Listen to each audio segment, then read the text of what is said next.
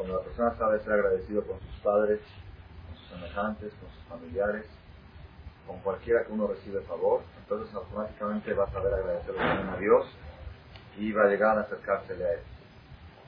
Eso es Yehudí, que viene de Yehudá de Odá. La semana pasada explicamos judíos según la lengua española.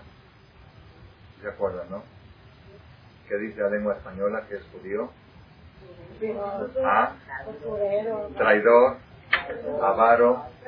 Dice el diccionario español, el Larus, el diccionario de sinónimos, el que lo quiere checar, usurero, logrero, explotador, avaro, traidor, ventajoso. Así, así traducen el nombre judío. La semana pasada explicamos cómo es posible, cómo es posible que traduzca de esta manera el nombre judío. Aunque tengan razón, aunque tengan razón, aunque digamos que tengan razón, que los judíos son así, no, eso no quiere decir que la palabra judío representa eso. Si los indios son sucios, yo no pongo en el diccionario indios sucios, digo indios de la India. Es más, uno me dijo una cosa muy en el diccionario no dice este, francés de Francia, francés es de Francia, se entiende, es normal, judío de Judea. Pero ¿cómo puedes ponerle una conducta como nombre del pueblo? ¿Sí? Eso, es, lo que tratamos la semana pasada. Trajimos pruebas de la Torah que la dice que judío es traidor. Y explicamos y explicamos cómo puede ser y Baruch Hashem este, creo que quedó bastante claro el tema para los que asistimos Hoy me pidieron que dé la tercera sesión. ¿Qué quiere decir judío según la Kabbalah? Vamos a analizar el tema judío. Porque antes de saber quién es judío, hay que saber qué es judío. Para poder saber hoy en día el tema de decir quién es judío, tenemos que saber qué es judío, qué significa judío. Entonces vamos a explicar este tema según la Kabbalah, aunque yo nunca me gusta tocar temas de Kabbalah, está prohibido estudiar Kabbalah antes de 40 años, pero este tema eh, de casualidad o de causalidad llegó a mis oídos en una que otra dice, oportunidades se fue formando la idea qué quiere decir el nombre Yehudí según la Kabbalah. ¿Están dispuestos a abordar este tema? ¿Les interesa el tema? Bueno. Si esta clase va a ser leer un Ishmat, eh,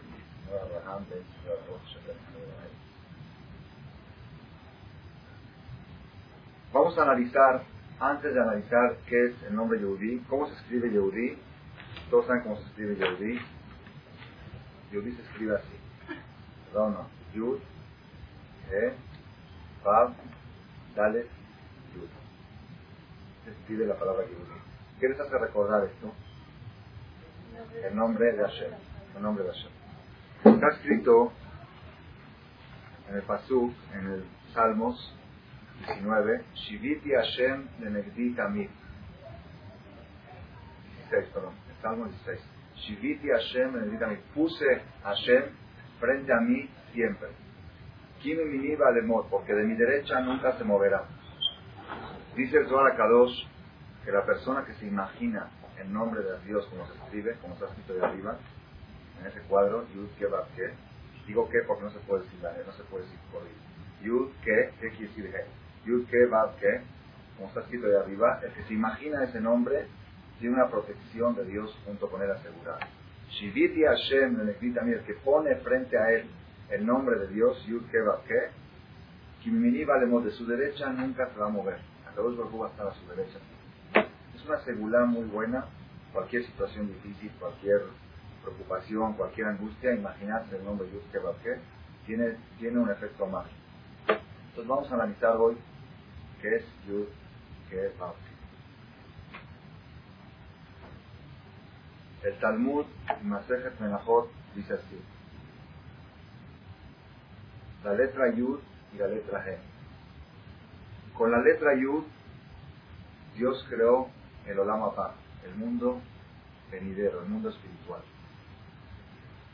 Con la letra G, Dios creó este mundo, la tierra ya tenemos un tip en el Talmud que nos explica, aunque no entendemos por qué exactamente con la letra Yud, qué, qué explicación tiene esto, no pregunten mucho porque yo tampoco no lo entiendo, todavía no estoy en ese nivel de entender.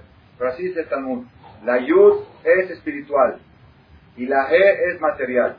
La Yud es el mundo espiritual, el mundo de arriba, la va, y la He, Akadosh Baruj con, su con la primera letra de su nombre creó el mundo venidero y con la segunda letra de su nombre creó la tierra. Así está escrito en la Gemara, en el Talmud. ¿En qué se basa esto? Se basa en un versículo, en un pasú que dice, y veía Adonai Tzur Olamim. Ya, la palabra Yud que, veía Hashem, con la Yud que, Tzur creó Olamim, los dos mundos. Un mundo con la Yud y el otro mundo con la G.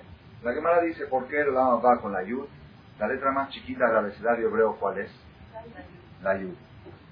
Para demostrarnos que los que logran el Lama va son la gente que no son orgullosos, gente que son como la Yud, que no se creen muy grandes. Por eso el Lama va está creado con la letra Yud. ¿Y por qué este mundo está creado con la G? Dice la Gemara. ¿Por qué este mundo está creado con la G?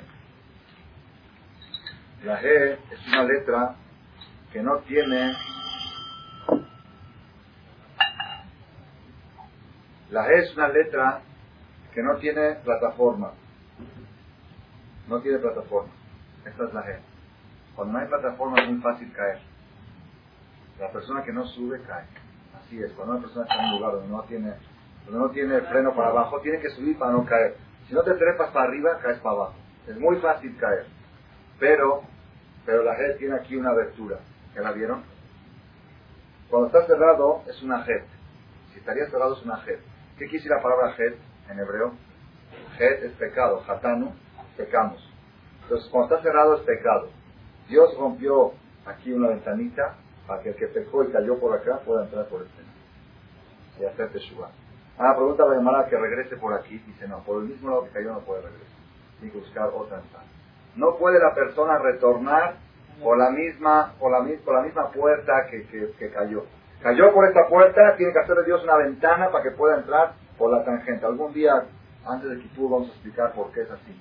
¿Por qué no se puede entrar por el mismo lado? Pero así está escrito en el Talmud, que para hacer Teshuvah hay que entrar por una puerta trasera, no se puede entrar por la puerta principal. Dios cortó la Jet, cortó el pecado y quedó la G. Entonces este mundo se está hecho con la letra G. ¿Por qué? Porque es muy fácil caer y para regresar hay una ventanita especial para que uno pueda regresar. Entonces ya entendimos más o menos qué es la Yud y qué es la G. La Yud es con la cual Dios creó el mundo espiritual, el mundo de arriba, y la G es con la cual Dios creó el mundo material. ¿Qué es la Bab? ¿Qué es la Bab? ¿Quién es la Bab? ¿Qué quiere decir Bab en hebreo? ¿Quién sabe? ¿Qué quiere decir Bab en hebreo? Bab quiere decir y, Bab ajibur, el que sabe Dikduk en hebreo. Bab, la traducción literal de la palabra Bab es gancho. Si la traduce a Sababim la Amurim, en Mishkan, hizo Babim. Bab es gancho, un gancho un gancho, un, este, un gancho para, no gancho para colgar ropa, gancho para un pasador, un pasador, un gancho que engancha dos cosas, una que se llama Bab, perdón. Por eso la Bab en hebreo es I, en hebreo es I. Por ejemplo, yo digo Jacob ve Yosef, Jacob y Yosef. Si yo digo Jacob y Yosef, no hay gancho. Si digo Jacob ve Yosef, estoy uniendo, se llama Bab Ajibur. La Bab que une dos frases, dos palabras. Todo lugar donde atrás dice I, hay un libro, el segundo libro de la Torah, ¿cómo empieza? ¿Cómo se llama el segundo libro de la Torah? Shemot. ¿Cómo empieza? el Shemot. Entonces preguntan por qué dice y estos. Que diga estos, porque dice y. Cuando dice y quiere decir que está relacionándose con lo de arriba. La Vav siempre es unión. Pongan atención. La Vav es el ser humano. El ser humano es la unión del mundo espiritual con el mundo material. La Bab es el que engancha, el que junta la Yud con la E, lo espiritual, porque el animal es material. El ángel es espiritual, el hombre que une, el hombre que tiene con él las dos cosas juntas. El hombre es el gancho de lo espiritual, la unión de lo espiritual con lo material. Es espiritual y material. Si tenemos la Yud solita, son los ángeles. La E solita son los animales. La Bab es el hombre que, que es una composición de la Yud y la G juntas. Y la G última, ¿cuál es? La última es el resultado final de la humanidad, cuando la humanidad llega a su perfección. cuando la, cuando la humanidad llegue a los tiempos del Mashiach, cuando venga el Mashiach, está escrito en el profeta que van a habitar el lobo con un cordero y un leopardo con un, cabrito, van a estar juntos. Y, y un, este, un bebé va a estar jugando en el nido de las víboras.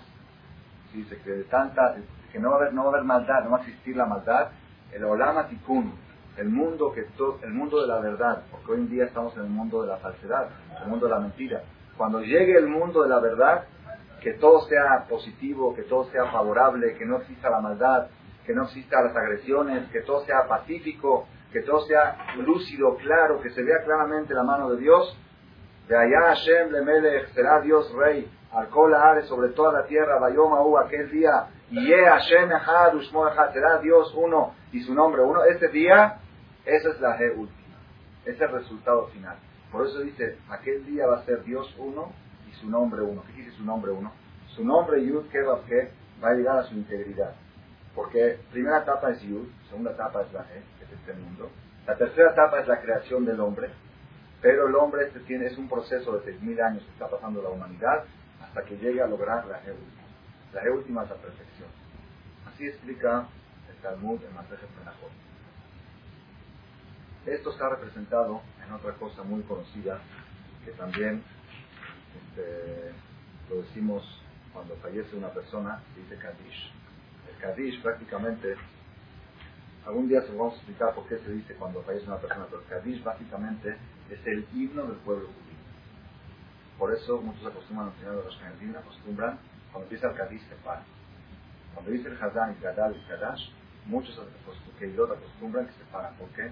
Cuando se oye el himno, es obligación nacional de pararse por respeto a la patria, ¿verdad o no? Idgadal de Kadash es el himno de Hashem Yisrael, el himno de Dios, el himno del pueblo de Israel. ¿Qué quiere decir? Vamos a analizar. La primera Idgadal de Kadash en Rabá es la Yud, por eso empieza con Yud. Idgadal empieza con Yud, que es la creación del mundo espiritual. De alma liberá Jirute, en el mundo que creó como su voluntad, ¿cuál es? El mundo este es la G, la segunda letra del nombre de Dios. Bejayejón ubió mejor en vuestras vidas y en vuestros días. Ujaye dejó quizá en la vida de todo el pueblo judío. Eso es la Bab, la vida del hombre es la Bab, es la que une la Yud, la que, la que une Gadal con la Almadí. Que sea su nombre bendito eternamente para todas las Leolme, Almayá es el mundo de los mundos. Cuando venga el Mashiach, esa es la última del nombre de Dios. Las cuatro primeras estrofas del Kadish representan las cuatro letras del nombre de Hashem, según lo que hemos explicado. Vamos a dar unas explicaciones más relacionadas con esto. Pongan atención. El hombre, el hombre, ¿cómo se escribe hombre? Ish. Aleph, Yud, Shin, ¿verdad o no? El hombre lleva la letra Yud del nombre de Dios. El hombre representa en el matrimonio lo espiritual. El hombre es el responsable de lo espiritual. Isha, ¿cómo se escribe Isha? Aleph, Shin, He. ¿Verdad o no? Aleph, Shin, He. ¿Qué letra tiene? La segunda letra. ¿Verdad o no? Aquí está. Así se escribe Ish, Aleph, Yud, Shin. Aquí arriba están viendo. Aleph, Yud, Shin. Ese es hombre y esto es mujer. El hombre tiene la Yud, que es la primera letra del nombre de Hashem, y la mujer tiene la E, que es la segunda letra del nombre de Hashem. Por eso la Gemara dice que hombre y mujer que llevan bien su matrimonio, Dios está con ellos, porque tienen la Yud y la E. Ahora, ¿por qué el hombre tiene la primera letra y la mujer tiene la segunda letra? Porque el hombre es el responsable de todo lo que es espiritual, de todo lo que es de arriba, y la mujer es responsable de todo lo que es de abajo. Si se cambian los papeles, si la mujer quiere ponerse a rezar todo el día y le dice al hombre, ponte tú a cocinar, ¿verdad o no? Entonces, ¿qué pasa? Se destruye el matrimonio. Cuando el hombre es responsable de la parte espiritual, educativa de sus hijos, y cuando le preguntan en qué escuela está tus hijos, no se preguntan a mi esposa, ella averiguó, ella se encarga, ¿verdad o no? En la educación no se encarga. En lo que es espiritual, lo que es enseñanza, lo que es Torah, lo que es tefilá, enseñar a rezar, todo lo que es espiritual, tú eres el, el hombre es el responsable. No se lo eches a la mujer el paquete. Y la mujer responsable de qué? De que su esposo y sus hijos tengan toda la tranquilidad material para poder dedicarse a, desarrollar su espiritual, a preparar su comida, a tener su ropa al día, todo, todo lo que es lo material, la mujer es la responsable. Entonces, Ish y Shah. Ya tenemos en el matrimonio la Yud y la gente. ¿Dónde está la Vav en el matrimonio? La Vav es la relación. Dijimos que Vav es unión. Cuando se juntan la Yud y la gente. Y la G última es la consecuencia. El hijo. Que sale de esta relación es la G. La, pon atención. El hombre Yud, la mujer G, la relación Vav y el producto es la G. Por eso un matrimonio, cuando traen un hijo al mundo, completan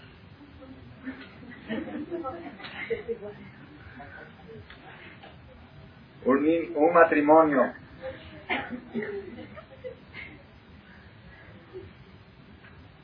un matrimonio cuando traen un hijo al mundo fíjense qué curioso que está esto.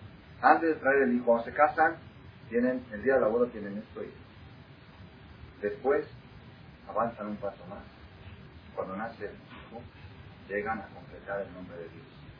Por eso se llama Ben. Ben que es Ben ¿de qué palabra viene Ben? de Diñán, de construcción. Ven, el, hijo es la construcción, es de la integridad del Yehudi, es cuando llega a traer un hijo. Por eso hay una opinión que dice que el papá no cumple con la mitzvah de traer hijos hasta que el hijo trae un hijo. ¿Por qué?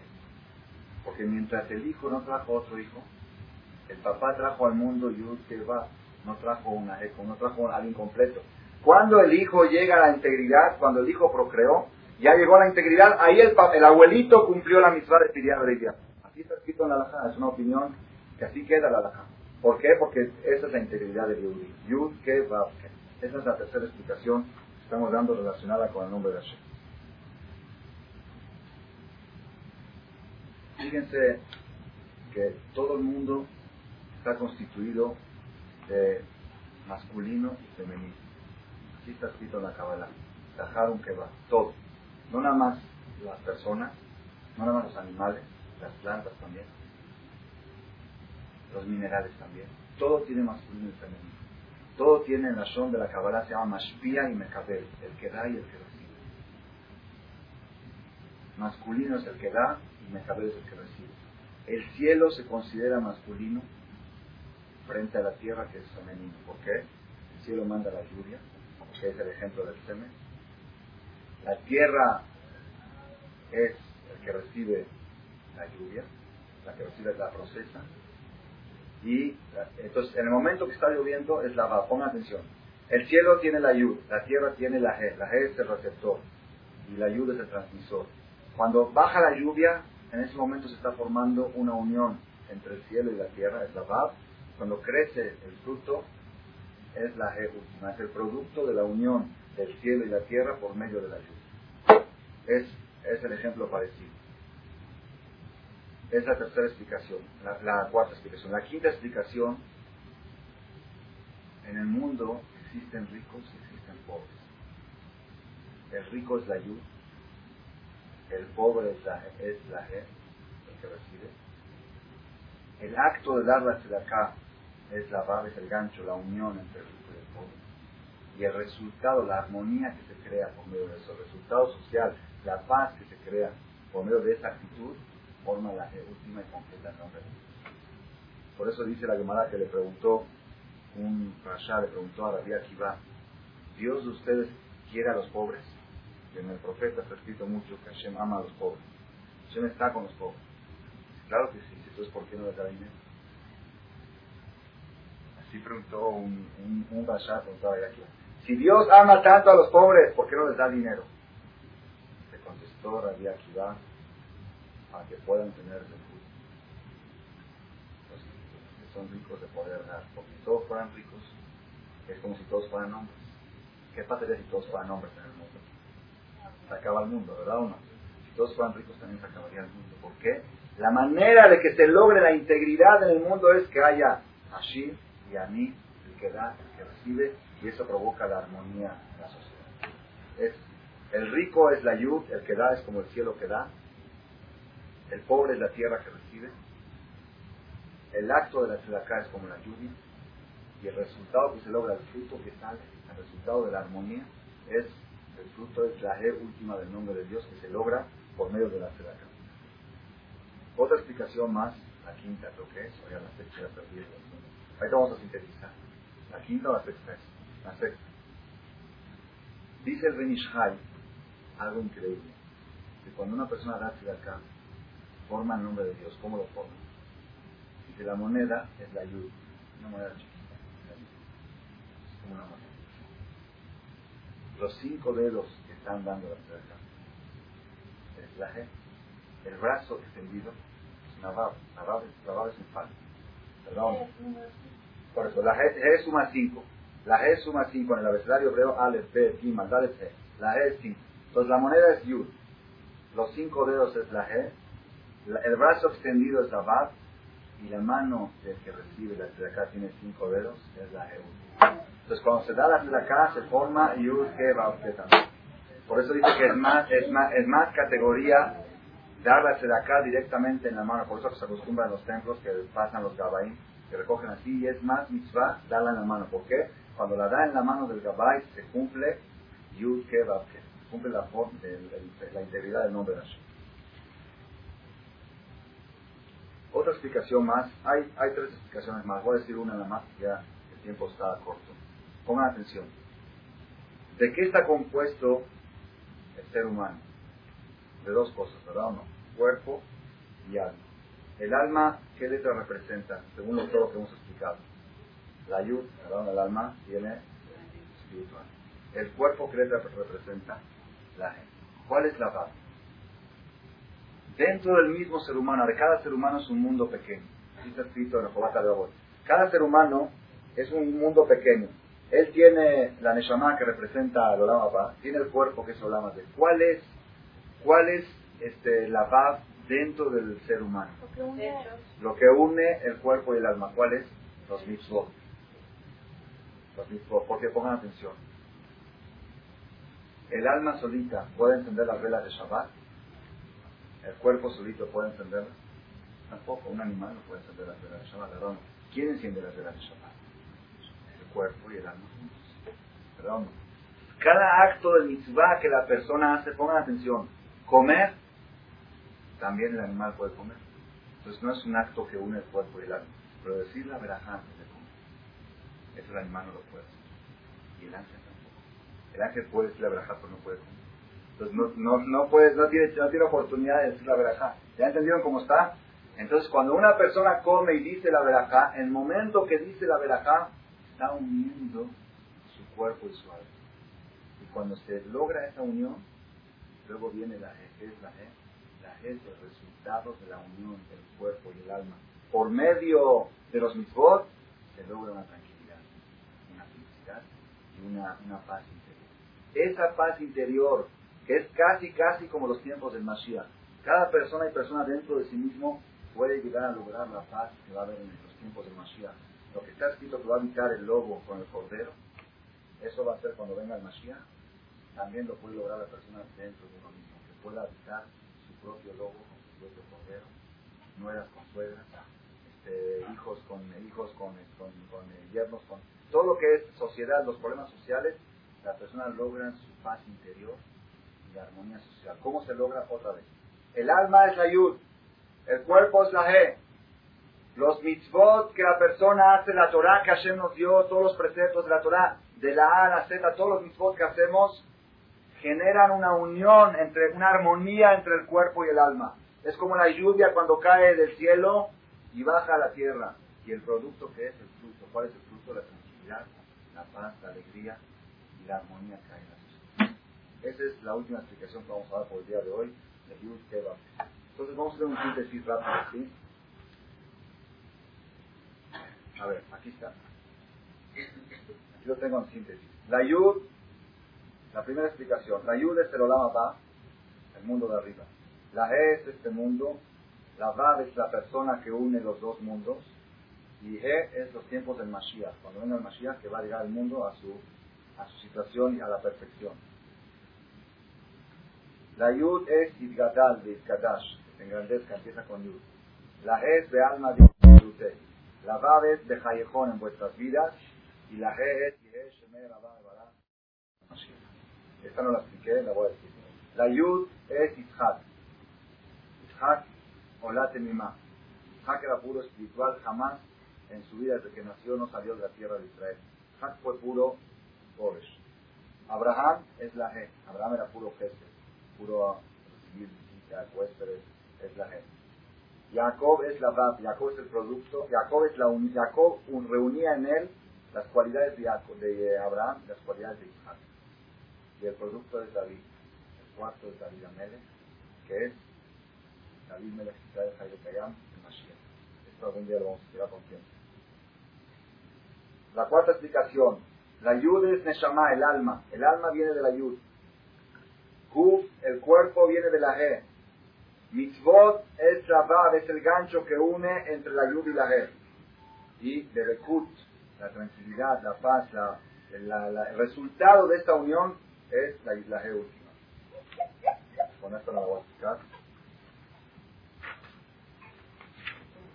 Aquí tenemos el hombre, la yud, la mujer, la E, Bab, la relación, y E, el hijo que procrea.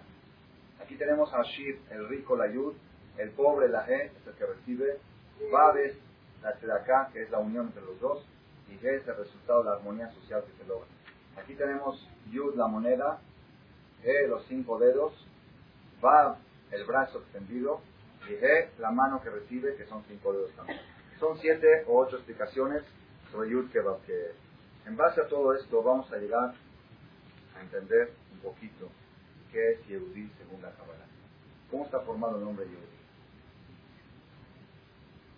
Vamos a hablarle un poquito. Yehudí se forma El judío viene al mundo con estas tres cosas. Pongan atención.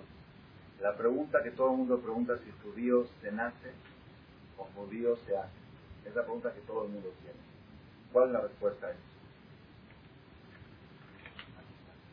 judío nace con tres letras del nombre de Dios. Yud, Ke, Vav. ¿Cuáles son estas tres letras? Nace con el alma judía, con el cuerpo judío y con la Vav, con el ser personal, con la mitzvot, que pueden provocar esta unión. ¿Qué tiene que lograr el judío? La última G. ¿Qué es la última G? Es composición, poner esto aquí abajo. Si ustedes bajan esto aquí abajo, se forma la G última del nombre de la Shem. Esto es Yehudí.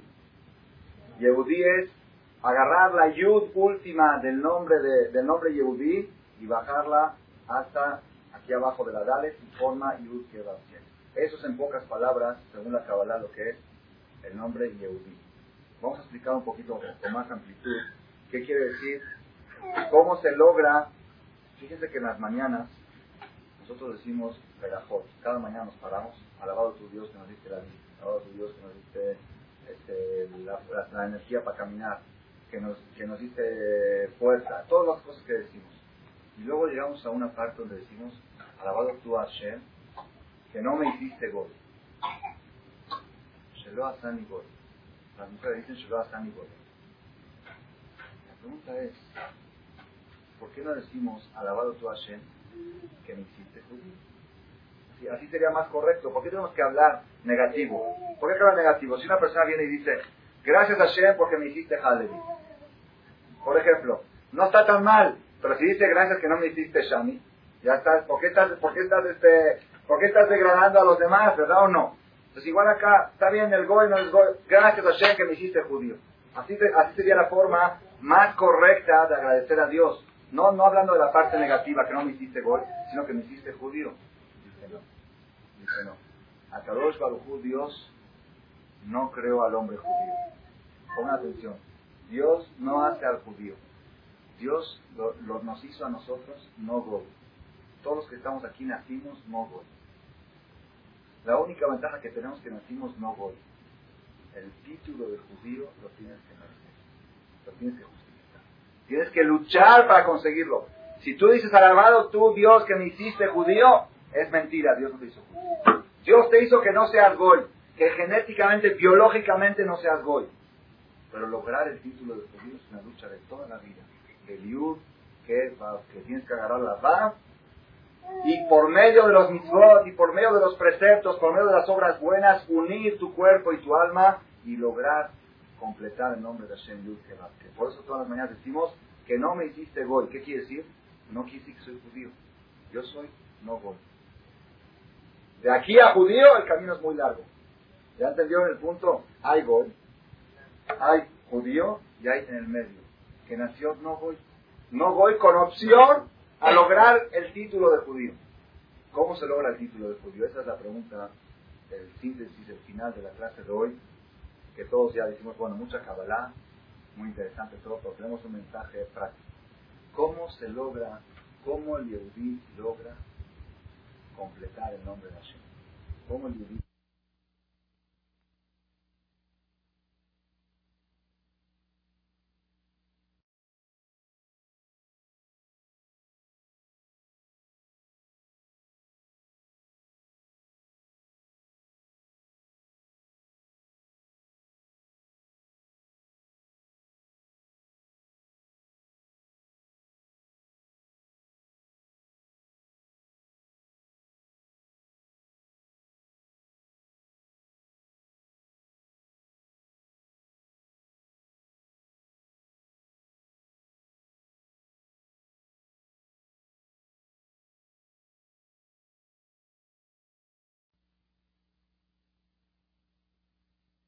sabe el Yehudi decir basta, ya logra todo. ¿Cómo es esto? Es muy sencillo. Uno va al súper a comprar. Abre el carrito y empieza, el esposo le dio una buena raya, y hace un súper grande para dos, tres meses. Está bien. Para que estés tranquila, no estés preocupada, y tengas toda la cena llena. Va y empieza. Pon estas 10 latas, estos 20, así. Llena, llena el carrito.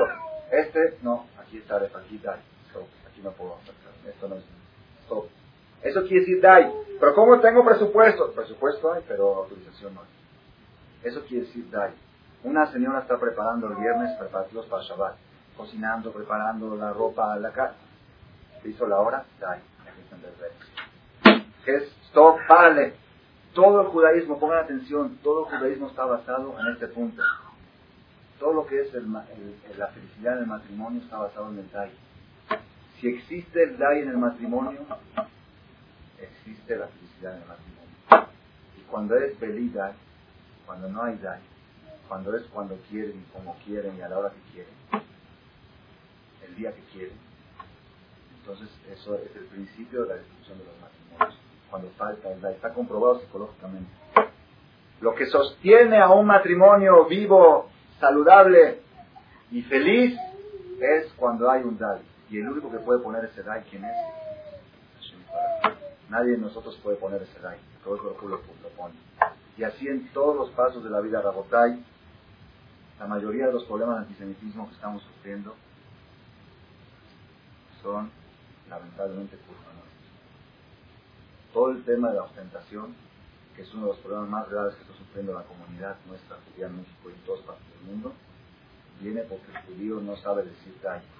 Es que su casa está muy pequeña, tiene una casa apenas de 500 metros cuadrados, y una decoración que nada más le costó 300 millones de pesos, pero ya pasó de moda, y su vestido apenas ayer estuvo en una fiesta y un, este, una persona contó que su esposa antes, cada salida a la calle a comprar, es un hombre rico, es, un vestido no puede ser de menos de 4 mil dólares.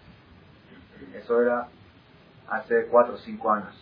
Ahorita, desde que hicieron Teshuvah y que se hizo religioso y que ya hicieron, respetan Torah y todo, no es, tienen dinero y tienen todo, así no les falta nada. Usted tiene vestidos de 70, 80 dólares comprados en Europa, Estados Unidos, así, bonitos, sencillos, perdón. El problema del Yehudi es que el Yehudi no sabe decir Dai. Cuando no sabe decir Dai, cuando no sabe aplicar su fuerza de Dai, entonces ahí ya no justifica el nombre judío y ahí empiezan los problemas. Ahí empiezan todos los problemas. Por eso yo digo, ¿qué quiere decir judaísmo? Daísmo. Daísmo. Daísmo quiere decir, dai, dai, basta, stop. Yo les voy a contar, eh, niñas, vayan a ver si está lloviendo por ahí. Vayan. Les voy a contar un un, un suceso que sucedió hace como 15 20 años con un rap que se llama Rabbi He dado una conferencia en Estados Unidos a psicólogos judíos. Psicólogos judíos pidieron una conferencia. Y les dijo así, explíquenos, Rabino, qué es la Torah, cuál es la fuerza de la Torah, cuál es la psicología de la Torah. Entonces Rabino les dijo así, yo les voy a contar algo y ustedes díganme qué, opinan. Imagínense ustedes un muchacho, joven, desde el día que hizo uso de razón, sus papás lo educaron que no puede ver mujeres, no puede tocar mujeres, el día que se casa. Ya llegó 18, 19, 20 años, conoció una muchacha, no la toca, porque los carros de agencia no se pueden tocar, ¿sí? tienen ser 0 kilómetros el día de la boda, y si ya el resultado baja el 20%, si ya son de tianguis, ¿verdad? ¿no? ¿Sí? tiene que ser 0 kilómetros. El día de la boda tiene que ser matrimonio 0 kilómetros. Así, así es la escapa de la Torah. Así lo educaron según la idea de la Torah. Entonces el, el muchacho no la toca, como cuando llegas a una agencia que te dicen aquí está el carro, ahí tiene las especificaciones. Bueno, déjame probarlo. Se mira y no se toca. Si lo tocas, baja el 20% de su valor. Así es. Cuando es de agencia, en Tianguis te lo dejan probar de vuelta, por arriba, por abajo, ahí no hay problema. Pero cuando vas, quieres agencia, tienes especificaciones. Buena familia, eh, guapa, todo aquí las especificaciones. ¿La quieres tocar? No, hasta el día de boda no la puedes tocar. Cuando la compres, cuando hagas tareas, me decir, yo, ya es tuyo el carro, ahorita sí, ya lo puedes usar. Entonces este muchacho no, no tiene ningún, este, ninguna comunicación específica con ella, solamente verbal. ¿Se imaginan ustedes qué, qué impresionante es su deseo de este muchacho por llegar al día de su boda? Mucho más, muchísimo más que uno que no es religioso y que hace lo que quiere. ¿Por qué? Porque nada, nada más que verla se le antoja. No, dai, dai, dai, dai. Llega el día de la boda, una semana se acostumbra a no verse, para, picarse más. Llega el día de la boda, ya está desesperado el bajón, súper desesperado. Llegan a la jupá, emocionados, se casan, el banquete está. Llega la noche, hacen lo que tienen que hacer. Y si le va bien, 10 días no la puede tocar. Si le va bien, así es, es la ley de La mujer mancha, 10 días no la puede tocar. ¿Qué opinan ustedes de un joven así? Así le preguntó el rabino a los psicólogos. Le dijeron ellos, no puede existir un ser humano así sobre la tierra. Un ser humano no puede existir. Le dijo el jajam, hay miles. Yo se los voy a enseñar. Miles. Entonces, nunca dice, jamás, esto lo dijo Jajam en otra oportunidad, yo lo oí, jamás ha venido un novio a fijarse un muchacho de casado que no puede, que es muy difícil. ¿no? Es difícil, difícil, pero nunca se vinieron a quejar. De otras cosas y de esto nunca se quejar. ¿Por qué? Se le preguntaron los psicólogos, bueno, ¿dónde está el secreto? ¿Dónde está la fuerza? ¿Cuál es la fuerza? Es una fuerza impresionante. Nadie los está viendo, están solos. Ya déjalos vivir. Ya suficiente lo que, lo que aguantaron. ¿Dónde está la fuerza? Dijo Jan, yo les voy a decir dónde está la fuerza. Cuando este niño, este joven, tenía 3, 4 años, salió un día con su mamá al jardín a dar la vuelta y hacía un calor infernal. Y pasa un heladero. Helados, helados. ¿Quién quiere helados? Helados baratos. Mami, ¿tú quieres helado? Mami, cómprame un helado. Le llama, no puede. ¿Por qué? Comiste carne y no pasamos eso. No, pero se me antoja, tengo que estar riquísimo, le presta, mira este niño, voy, que lo está comiendo. No puede. No, pero ¿cómo puede ser? Y grita y patalea y llora y no. Cuando pasen las seis puedes comer Ahorita el lado derecho no puedes ¿Por qué comiste carne? ¿Y qué tiene? A mí se me antoja. Así es. Desde esa edad, desde los tres años, los cuatro años, ya están acostumbrando a la niña a decir dai. No todo lo que se te antoja. Aunque te antoje muchísimo, Por eso cuando llega a los 13 años, ese helado, a los 13 años el helado es otra cosa y a los 15 es otra cosa, y a los, a los 20 años se le da a esta mujer. Como ya se acostumbró desde chiquito a decir dai, créanme lo que para un niño es más placer comerse un lado de fresa que el placer de un novio con su novia día, la primera noche de la boda. ¿Verdad o no? Y si desde chiquito se acostumbró a decir dai, a decir stop a ese placer, ya cuando crece ya crece con fuerza. Ya, ya se acostumbró a decir dai. Entonces, ¿cuál es el secreto del éxito, Rabotai? ¿Cuál es el secreto de la tlajá de un yehudí? Cuanto más dai decimos, más judíos somos. Cuanto menos dai, ¿qué dice la psicología moderna de hoy? ¿Qué dice? Va una persona, me siento deprimido, me siento angustiado. ¿Qué le dice? tienes que sentirte libre. ¿Qué quiere decir libre? Haz lo que quieras. No te sientas presionado por nada. Si quieres salir a la calle con otro hombre, ve. Si quieres disfrutar acá, si quieres hacer una carrera, ve y hazla. Si no quieres atender tu casa, no quieres cocinar a tu esposo, no le cocines, tú no eres esclava de tu esposo. Tú eres libre, ¿verdad o no así? ¿Verdad o no? Y así están construyendo la sociedad. Cuando le preguntó este mismo Jajam de Benavides, le preguntó a los psicólogos, consejeros matrimoniales, ¿cómo es posible que el 80% de los casos que ellos tratan acaban en divorcios? La respuesta de todos fue, ¿qué tiene de malo? Consejeros matrimoniales. Entonces, que si esa es la base de un consejero matrimonial, ¿Cómo puede lograr aconsejar a un matrimonio? ¿Cómo puede lograr? Si, la base de él es que tiene de malo el divorcio, ¿verdad o no? Entonces, ese es el musa que tenemos que aprender. El secreto del éxito en todos los ambientes, tanto en la sociedad, tanto en la política, tanto en la religión, tanto en la familia, tanto en el matrimonio, el secreto del éxito es uno solo. Que la persona sepa decir, dai. Es de Ubashir, ¿quién es el rico que está contento con lo que Está bien, está bien. Mi casa está chiquita, 700 metros cuadrados.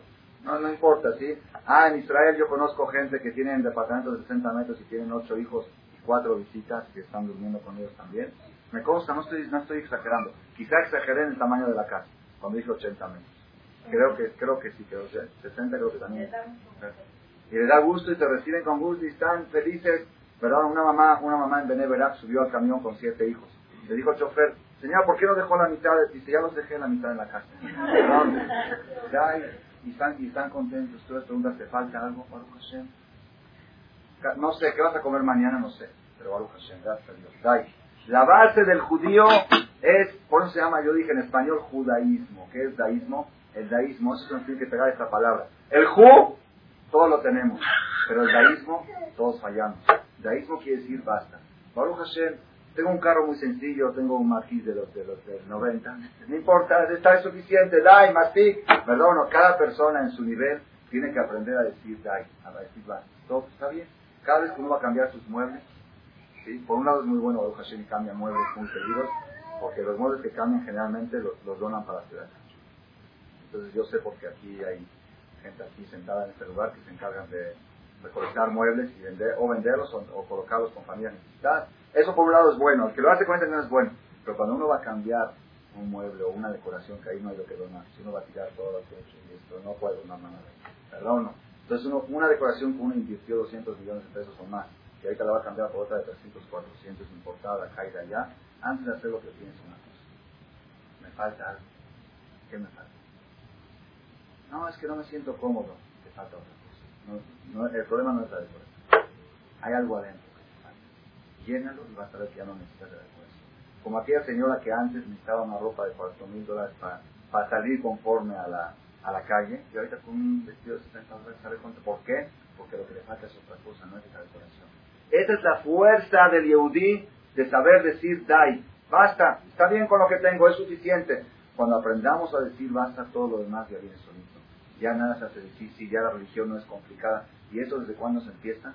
Desde los tres años. Que no nunca pensemos, déjalo crecer al niño, déjalo, no entiende, no entiende, ahora que no entiende, edúcalo a decir dai. Desde ahorita que aprenda a decir dai. Cada cosa con su dai. Y ya cuando crezca, le va a ser muy fácil. Cada cosa que aprenda, ya se acostumbra a decir dai. Que Hashem nos ayude a todos a educar a nuestros hijos en el camino correcto, a que llegue un día que podamos decir, alabado tu Dios, que nos diste la oportunidad que me hiciste judío. No nada más que no me hiciste goy, que ¿Los judíos se nace o se hace? Las dos. Se nace, no voy, se nace con las tres primeras letras y se hace la última letra. Si el judío nació y no logró esta última letra, entonces se quedó aquí, se quedó en Ju. No llegó al Di, no llegó al Dio, llegó al Ju, ¿verdad o no? Tenemos que llegar al Dai. El Dai es lo que hace al judío que todos tengamos mucha verajá y eh, ahorita todo lo que coman Gracias por su atención a este shiur del Rav Malek. Les recordamos que pueden visitar la nueva página de shemtov.org en el internet www.shemtov.org. Actualmente la página cuenta con varias secciones.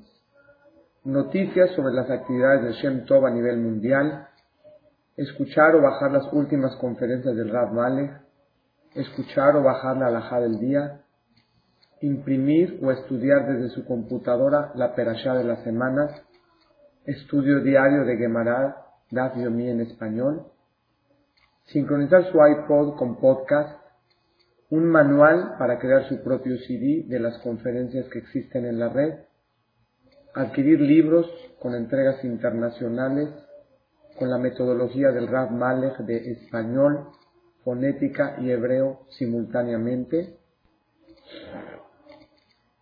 así como ubicar las ciudades en donde se reparten CDs a nivel mundial.